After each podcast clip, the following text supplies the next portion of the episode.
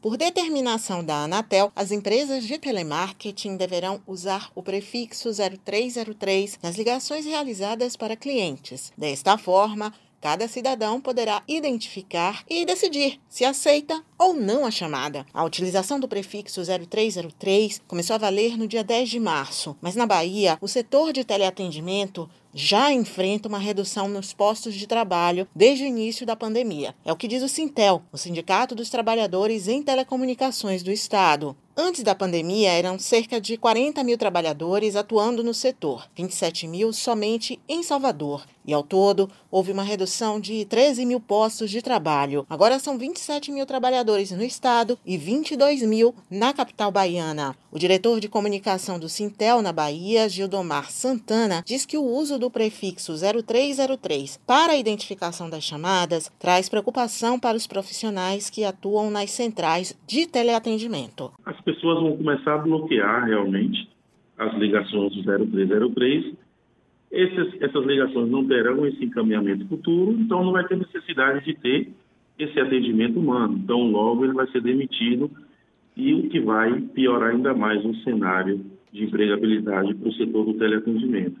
Essa é a nossa preocupação. que a gente questiona é que, por exemplo, assim, é, ao invés de demitir esse trabalhador, por que não fazer a realocação dele para outros setores da empresa, alocar em outros serviços? sabe? Primeira coisa que se faz é corte, é demissão desse trabalhador. E é isso que a gente questiona. O diretor sindical também é consumidor e afirma que recebe ligações de centrais de telemarketing para a venda de produtos e serviços. Ele acredita que os processos de automatização das ligações contribuíram muito para que qualquer cidadão se sinta incomodado com tantas chamadas todos os dias. Gedomar explica que, ao contrário do atendimento humano, os robôs que fazem as ligações podem repetir as chamadas novamente em poucos segundos e várias vezes. Esse é o fator essencial, porque quando essas ligações elas são feitas por um atendimento humano, ele fazia um registro ali, não pôde atender, não está, não conhece a pessoa, número errado e tal. Hoje, com essa, essa robotização, essas ligações elas são é, em menos de dois segundos a máquina ela já refaz a ligação. Se antes o consumidor já se sentiu incomodado com a ligação de uma pessoa, com o processo de robotização isso piorou muito mais. Para a trabalhadora Indaiá dos Santos, o desemprego já é uma realidade. Ela é operadora de telemarketing, mas recebeu aviso prévio da empresa no dia 7 de março.